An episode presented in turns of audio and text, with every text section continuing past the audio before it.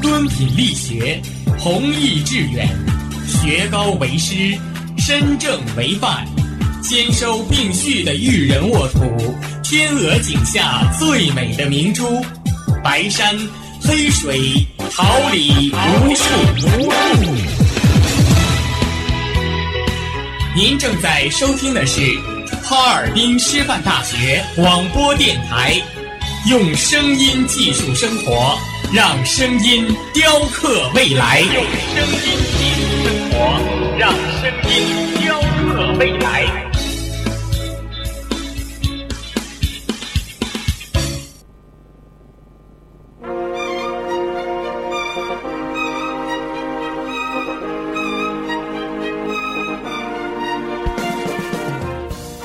春华秋实，桃李不言。炫动之声，无限精彩。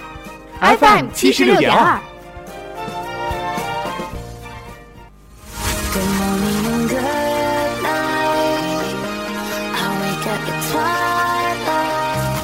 让电波在空中回响，让声音重塑梦想。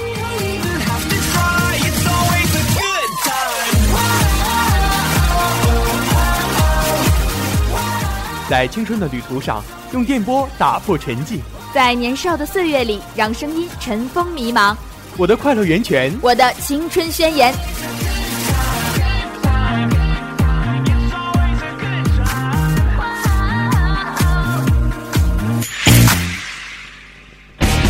哈尔滨师范大学广播电台，正青春，传递正能量。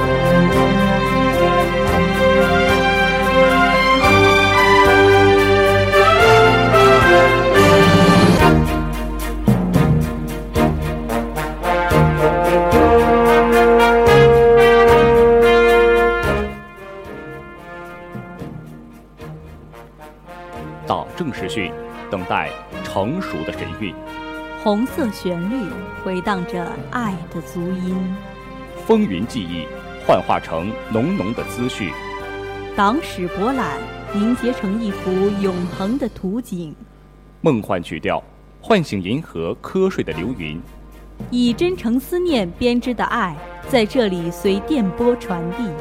这里是调频七十六点二兆赫，哈尔滨师范大学广播台。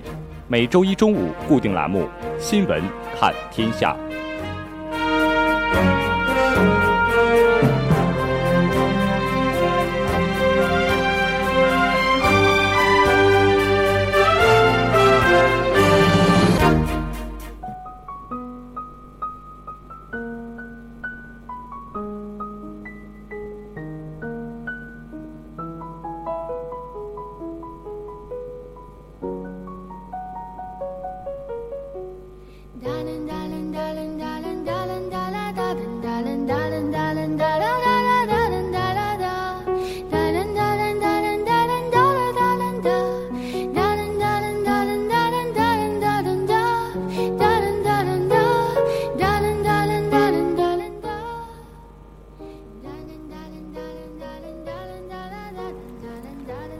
听众朋友们，大家中午好！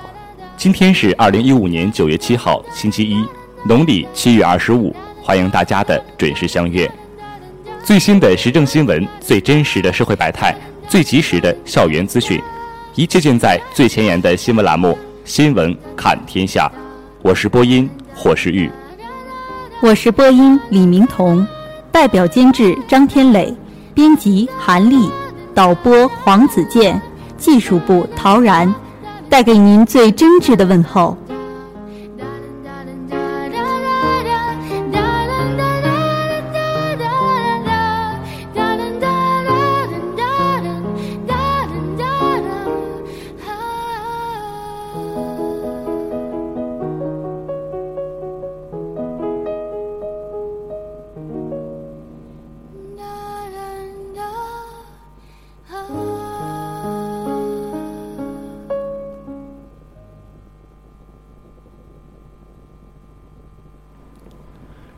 聚焦党政风云，捕捉热点时讯，用心聆听师大人物，了解最新校园动态。下面，让我们共同了解一下今天的内容提要。党政党训，党风党戒。今天的党训传真将为您带来：习近平会见南非总统祖马，宗教界和平祈祷活动在京举行。国务院办公厅印发“三网融合推广方案”的相关报道。民生国情、港澳台事、国际要闻，实时观察将为您带来：天津港爆炸事故点将建生态公园立纪念碑；希拉里对邮件门表遗憾，但拒不道歉，支持率创新低；习近平超密集晤外国政要，新式主场外交意味深长的相关报道。革命先驱者，让我们一起感受张自忠将军为国家、为民族不避艰险、不惜牺牲的勇气和精神，带着崇敬的心情去贴近一代爱国领袖身先士卒、为国捐躯的崇高的灵魂和为共产主义事业一往无前的精神气概，打开一扇清风扑鼻的心灵之窗。关注师大新闻，获取校园最新资讯，敬请锁定我们的校园实时动态。我们今天将为大家带来我校举行纪念中国人民抗日战争胜利七十周年座谈会。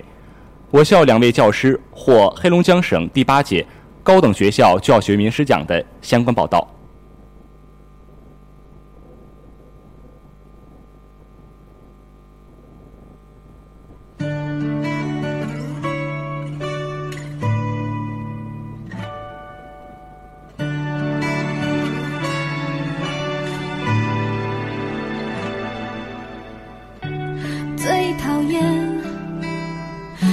下不下的雨，可惜未来总是扑朔迷离。如果摔得越痛，才越会飞行，快把我丢向最高的天空里。不喜欢别人说我幸运。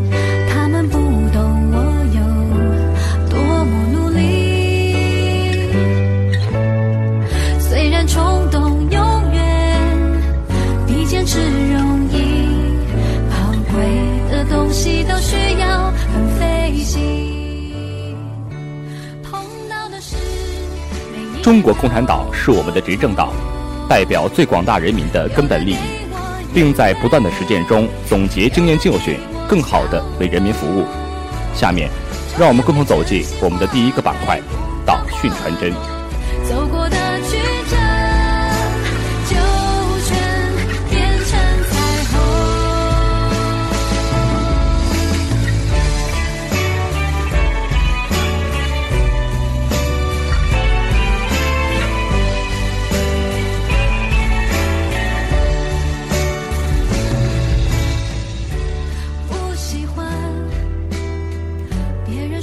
习近平会见南非总统祖马。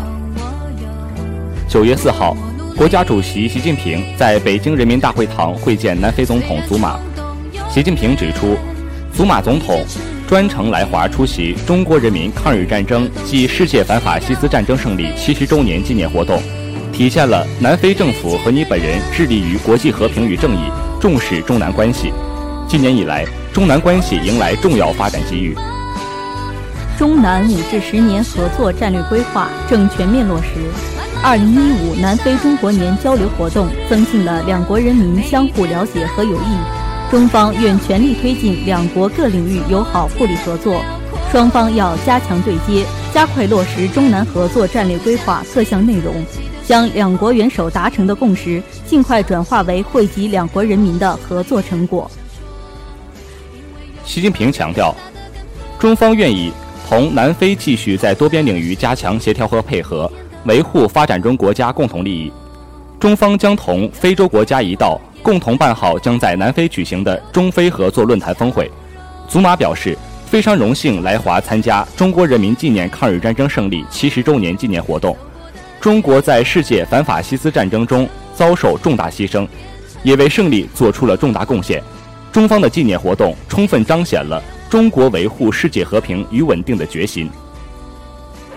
南非重视同中国友好关系，将努力争取南中合作战略规划取得早期收获。南非愿同中方一道努力，推动即将在南非举办的中非合作论坛峰会取得圆满成功。王沪宁、栗战书、杨洁篪等参加会见。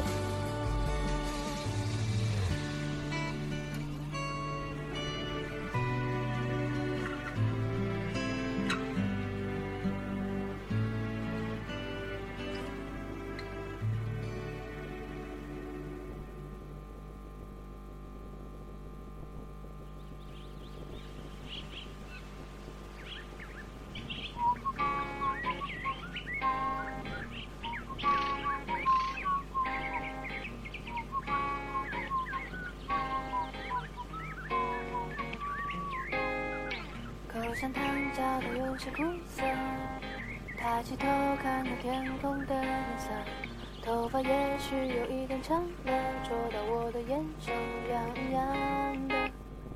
放学后走上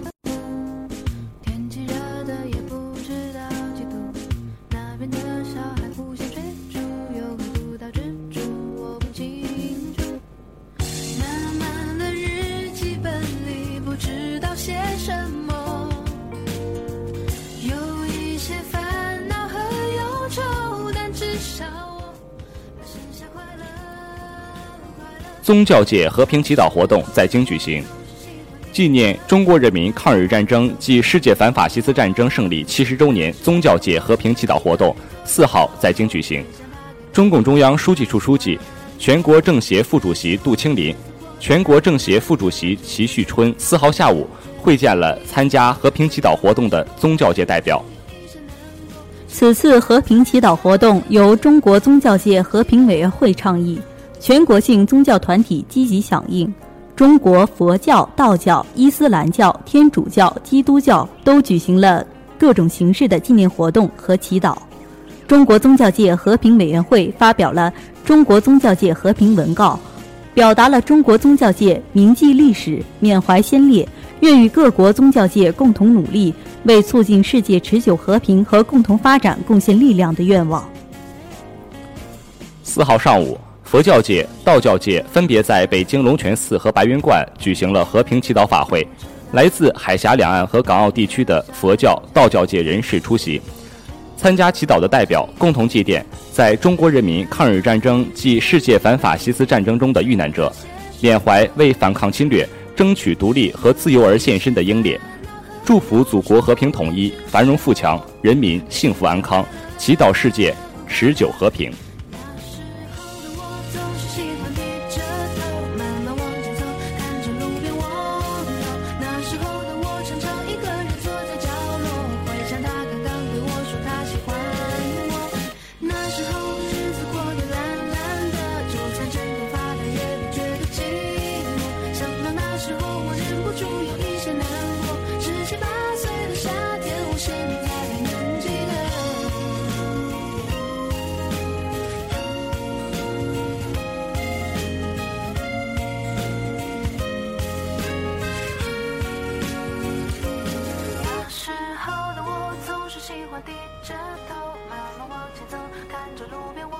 院办公厅印发“三网融合推广方案”。近日，国务院办公厅印发“三网融合推广方案”，加快在全国全面推广“三网融合”，推动信息网络基础设施互联互通和资源共享。方案提出六项工作目标：一是将广电、电信业务双向进入扩大到全国范围，并实质性开展工作；二是网络承载和技术创新能力进一步提升。三是融合业务和网络产业加快发展，四是科学有效的监管体制机制基本建立，五是安全保障能力显著提高，六是信息消费快速增长。方案明确：一要在全国范围推动广电、电信业务双向进入，各省结合当地实际确定业务开展地区，电信广电行业主管部门按照相关政策要求和业务审批权限开展业务许可审批。加快推动 IPTV 集成播控平台与 IPTV 传输系统对接，加强行业监管。二要加快宽带网络建设改造和统筹规划，加快下一代广播电视网、电信宽带网络建设，继续做好电信传输网和广播电视传输网建设升级改造的统筹规划。三要强化网络信息安全和文化安全监管，完善网络安全和文化安全管理体系，加强技术管理系统建设和动态管理。四要切实推动相关产业发展。加快推进新兴业务发展，促进三网融合关键信息技术产品研发制造，营造健康有序的市场环境，建立适应三网融合的标准体系。为保障三网融合工作的全面推进，方案确立了四项保障措施：一是建立健全法律法规，为广电电信业务双向进入提供法律保障；二是落实相关扶持政策。支持三网融合共性关键技术产品的研发和产业化，推动业态创新。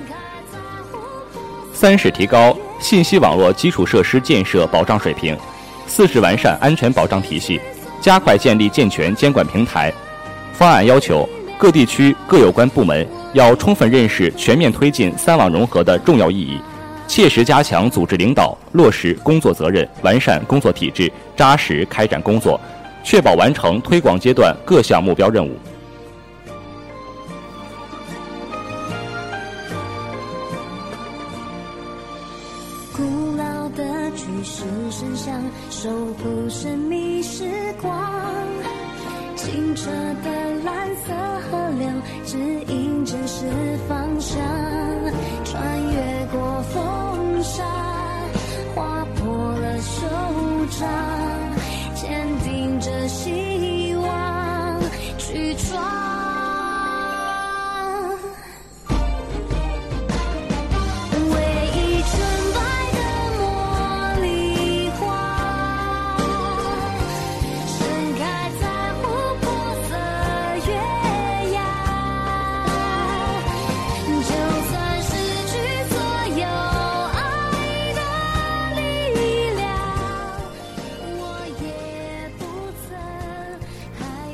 讯传真，带给您最迅捷的党讯要闻，实时观察，助您了解最及时的实时动态。下面，让我们迎八面来风，查内外时事，实时观察，观察不止。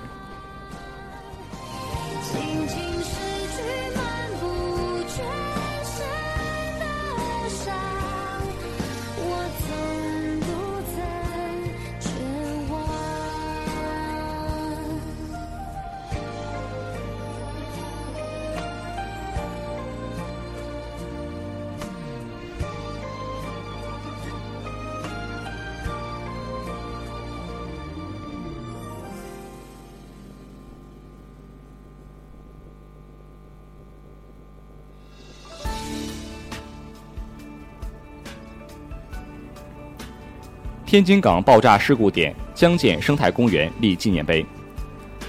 四号，从天津滨新区规划和国土资源局获悉，天津港八一二爆炸事故点将建起一个占地面积二十四公顷的海港生态公园，同时树立纪念碑。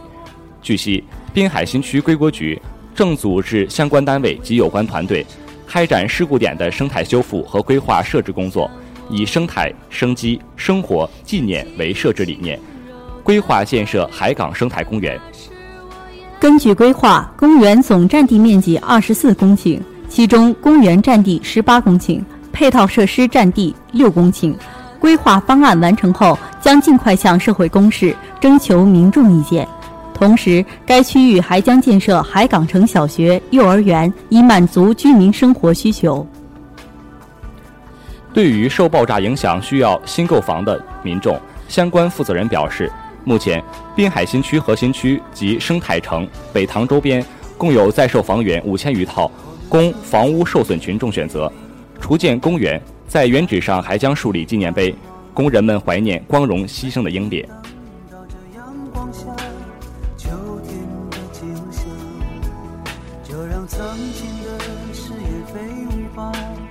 吹起风飘荡，就像你柔软的长发，曾芬芳我梦想。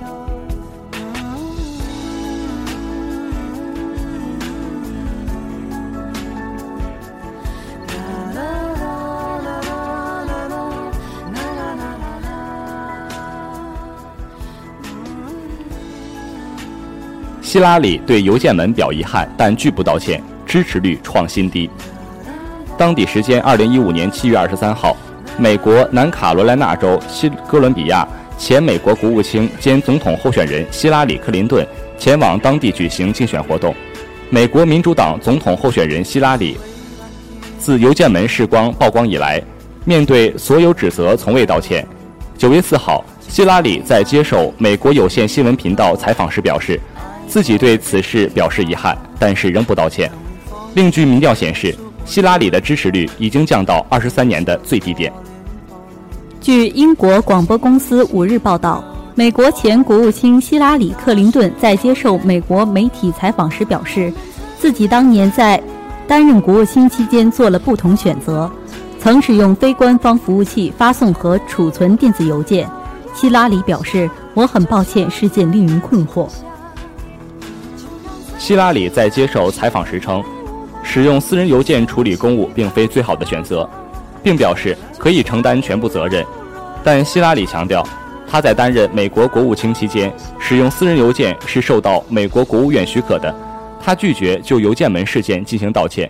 希拉里还保证，未来还将继续回应一切质疑，并接受美国国会的质问。民调显示。围绕希拉里私人电邮的使用问题，越来越多的选民表示对他不信任。据《赫芬顿邮报》九月四号的报道显示，希拉里的支持率下跌到自一九九三年以来的最低值。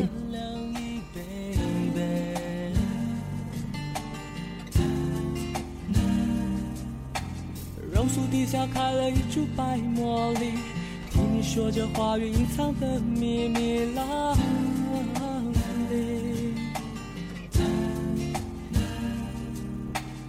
没你的花季，没有你的世界里，哭泣哭泣哭泣，闻不到香气。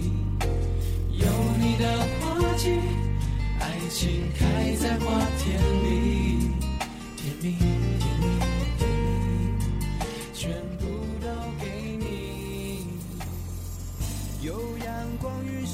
习近平超密集晤外国政要，新式主场外交意味深长。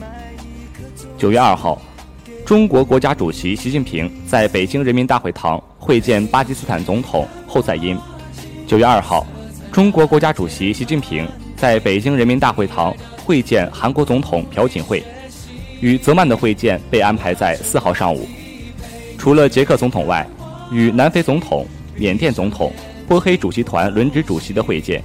将习近平一上午的时间安排得满满当当。中国人民抗日战争暨世界反法西斯战争胜利七十周年纪念大会九月三日举行，中国最高领导人围绕此次活动的双边外事提前数日就展开。八月三十一日，习近平就进入九三节奏，连续会见塞尔维亚总统尼科利奇、柬埔寨西哈莫尼、老挝国家主席朱马里。哈萨克斯坦总统纳扎尔巴耶夫，而接下来几天的双边活动亦是连轴转。就连九月三号当天有纪念大会、纪念招待会、纪念文艺晚会等活动的情况下，习近平还会见了联合国秘书长潘基文、越南国家主席张晋创、蒙古国总统额勒贝格道尔吉、俄罗斯总统普京。有媒体甚至将习近平围绕九三活动的双边会见形容为开启会见模式。尽管活动超密集，但这并未影响到每一场会见的含金量，反而正是因为在纪念活动期间会见，更增添了特殊色彩。七十年前，中华民族迎来了近代以来反抗外敌入侵的第一次完全胜利，历史回放贯穿其中。习近平的超密集双边会晤意味深长。铭记历史，在会见韩国总统朴槿惠时，习近平一级，两国人民在反抗日本殖民侵略和赢得民族解放的斗争中团结互助。为世界反法西斯战争胜利做出了重要贡献。缅怀先烈，习近平会见巴布亚新几内亚总督奥吉奥时，特别提及抗战将士。他感谢巴布亚新几内亚政府和人民多年以来，在位于巴布亚新几内亚拉包尔市的中国抗战将士陵园予以积极维护。珍爱和平。会见普京时，习近平指出，今年我们两国领导人相互出席彼此举办的纪念卫国战争胜利七十周年庆典和中国人民抗日战争暨世界反法西斯战争胜利七十周年纪念活动，就是为了促进地区及世界和平，为人类和平与进步事业注入正能量。开创未来，在与联合国秘书长潘基文会晤时，习近平指出。中国愿同联合国一道，以纪念联合国七十华诞为契机，维护好第二次世界大战胜利成果及联合国宪章为基础的国际秩序。对于出席此次纪念活动，外国政要们在集体会见中亦表示，中国人民为世界反法西斯战争取得了最终胜利，付出了巨大牺牲，做出了重大贡献。展望未来，各国人民在应加强团结协作。共同维护国际公平正义和世界和平。实际上，不仅凸显纪念价值，与密集外交活动相对应的，还有一长串成果清单。如习近平会见纳扎尔巴耶夫后，两国元首共同签署了中哈关于全面战略伙伴关系新阶段的联合宣言；会见苏丹总统巴希尔后，两国元首共同签署了中苏关于建立战略伙伴关系的联合声明。并见证了科技领域合作文件的签署。会见普京后，两国元首共同见证了外交、基础设施、地方、教育、科技、海关、经济等领域合作协议的签署等。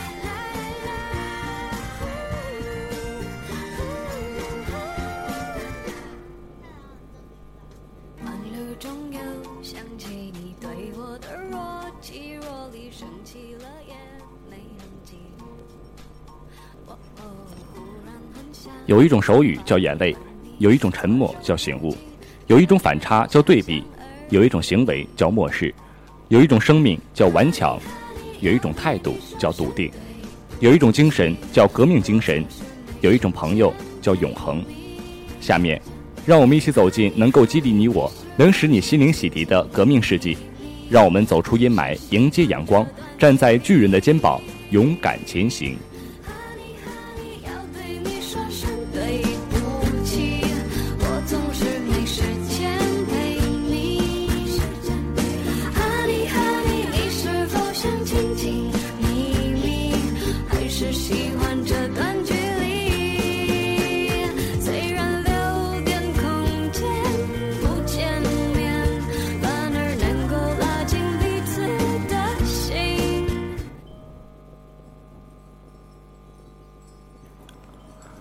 张自忠，张自忠，生于一八九一年八月十一号，卒于一九四零年五月十六号，字近臣，后改同音字近臣，汉族，山东省聊城市临清人，第五战区右翼集团军兼第三十三集团军总司令，中国国民党上将衔陆军中将，追授二级上将衔，著名抗日将领、民族英雄。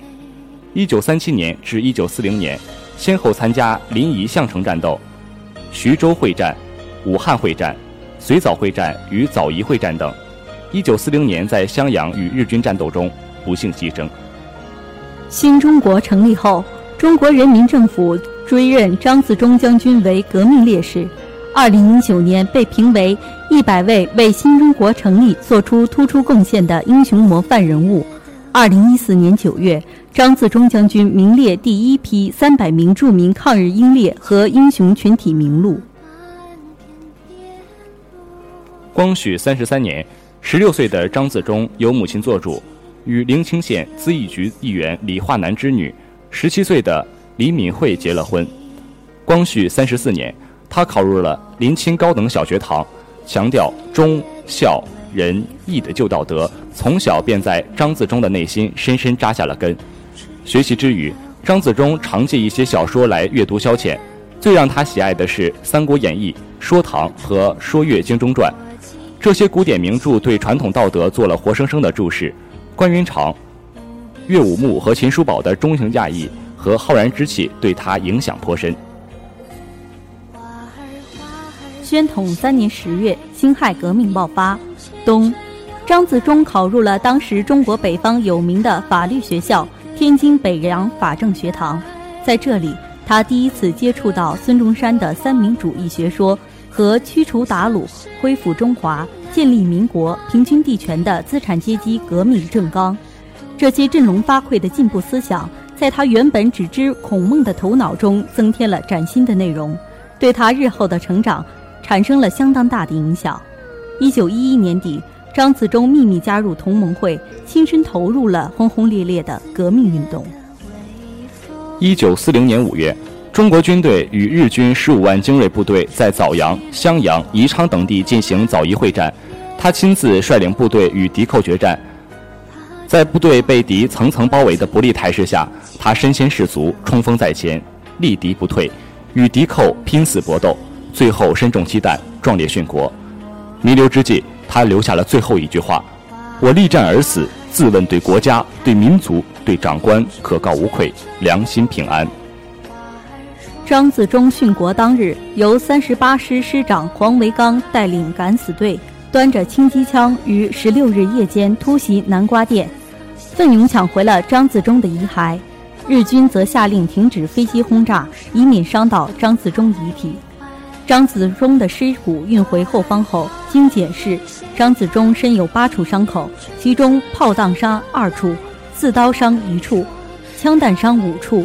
随后，将军遗体被运往当时的战时首都重庆安葬。入京宜昌时，十万军民恭送灵柩至江岸，期间日机三次飞临宜昌上空，但祭奠的群众却无一人躲避，无一人逃散。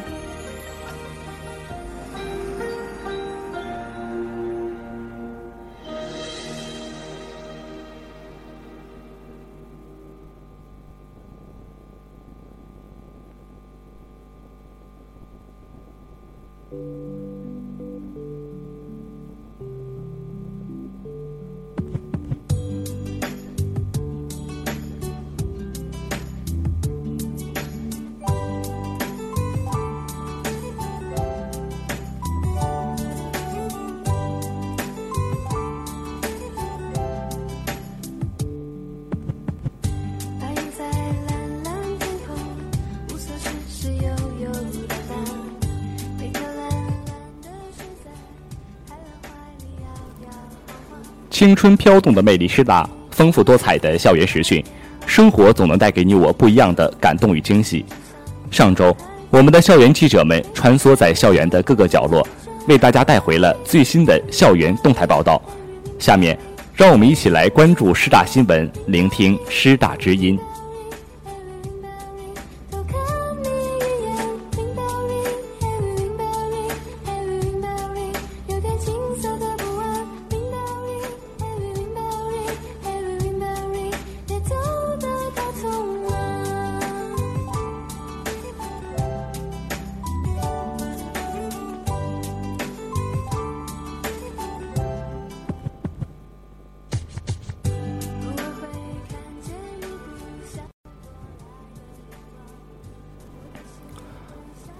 我校举行纪念中国人民抗日战争胜利七十周年座谈会。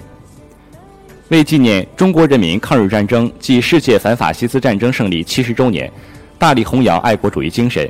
九月二号上午，我校纪念中国人民抗日战争胜利七十周年座谈会在行知楼零一零七会议室举行。校党委书记付军龙、校党委常委、工会主席张国钊出席会议。会上，离退休工作处。孙凤云教授、历史文化学院曲广华教授、教务处副处长李淑娟教授、政治与行政学院金雄鹤副教授，图书馆马广琴老师，历史文化学院刘丽丽老师，政治与行政学院王丽娜老师。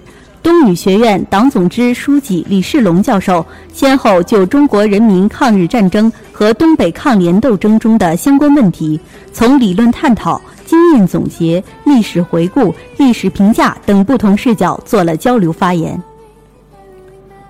傅军龙在讲话中指出，此次座谈会旨在隆重纪念中国人民抗日战争和世界反法西斯战争胜利七十周年。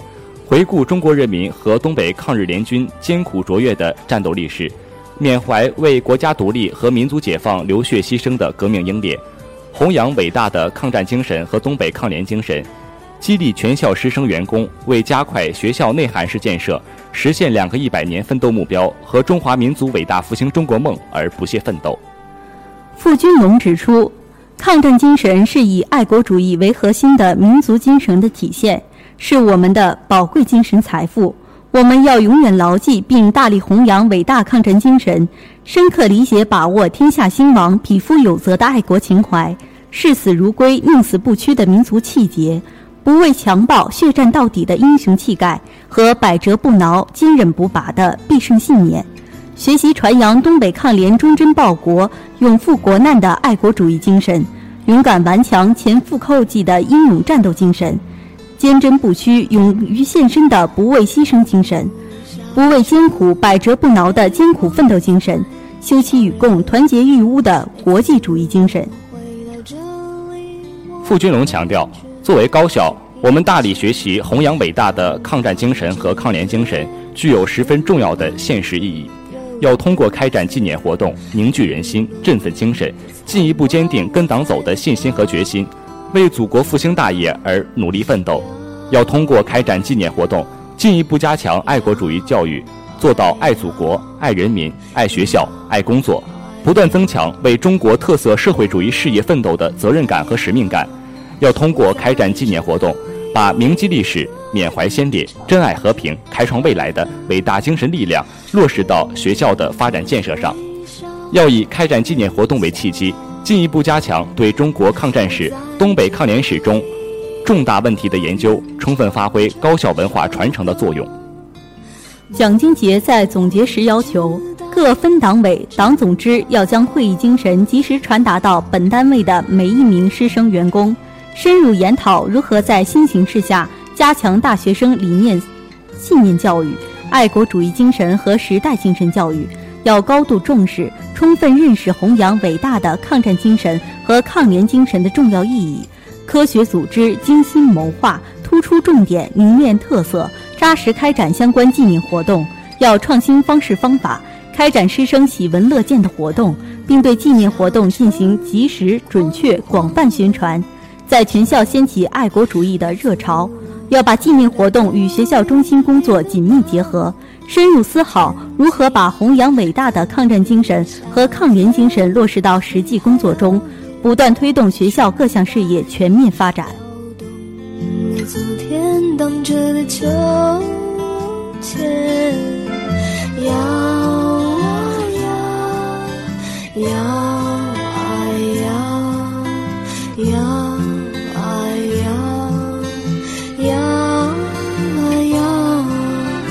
在这里，一个人唱这首歌，人们只是微笑，微笑。我在这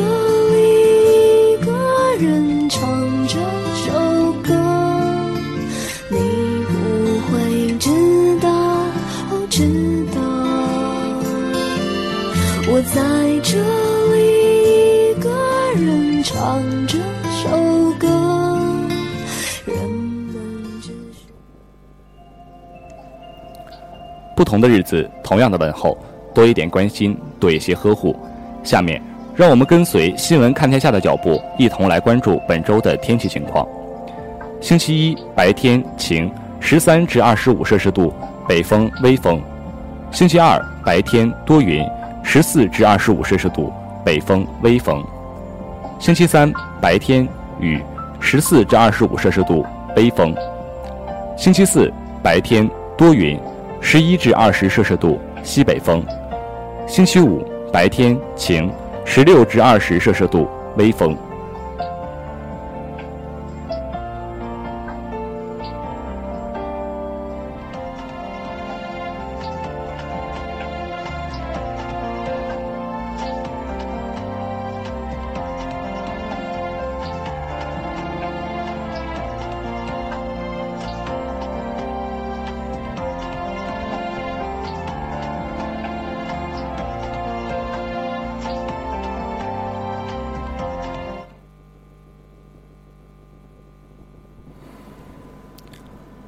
红色经典，感怀历史；感悟人生，感动心灵。新闻看天下，吹响最迅捷的消息短笛；新闻看天下，奏响最动人的新闻乐章。播音：李明彤、霍世玉，代表编辑：韩丽，导播：黄子健，监制：张天磊，以及技术部陶然。感谢您中午的准时相约，感谢大家的收听，下周一我们再会。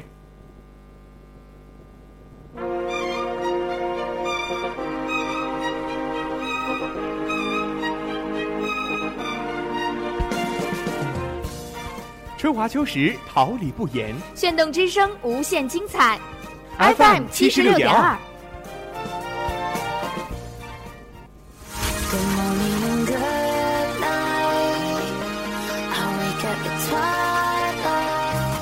让电波在空中回响，让声音重塑梦想。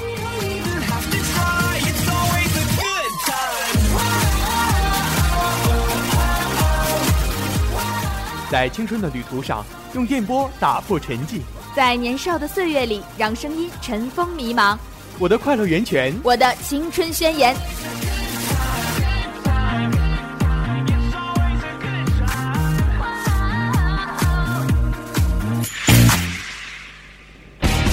哈尔滨师范大学广播电台，正青春，传递正能量。